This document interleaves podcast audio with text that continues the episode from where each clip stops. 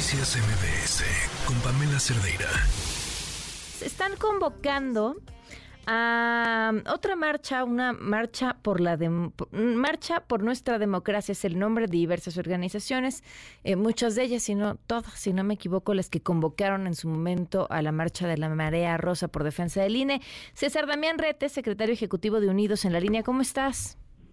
Muy bien, Pamela, muchas gracias. Quiero saludarte a ti y a todo tu auditorio. Son las mismas organizaciones, ¿verdad? Es correcto, es unidos las seis organizaciones convocantes iniciales y cada vez se suman incluso más de las organizaciones que se sumaron en la marcha de febrero del año pasado, en donde fueron más de 80 organizaciones también las que sumaron a convocar para esa actividad. ¿Cuál es el motivo en esta ocasión, César?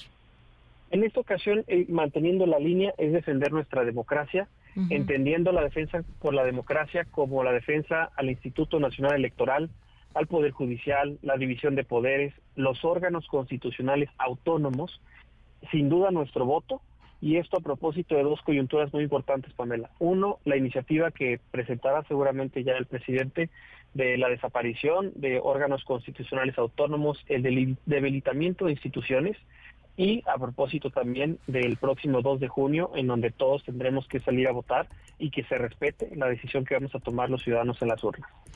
Eh, justo era lo que te quería preguntar, porque en aquel entonces sí había una, una clara intención eh, de, reforma, pero ahora es una iniciativa que ni siquiera conocemos a fondo, ¿no?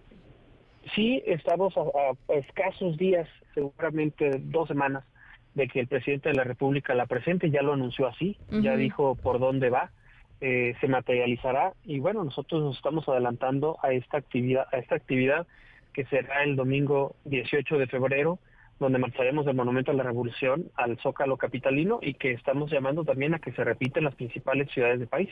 Claro, pues estaremos al pendiente, hablemos ya más cerca para saber qué ciudades tienen confirmadas eh, que van a estar participando en esta marcha y, por supuesto cuando tengamos y conozcamos también ya las iniciativas del presidente. Con mucho gusto, Pamela. Muchas gracias. Noticias MBS con Pamela Cerdeira.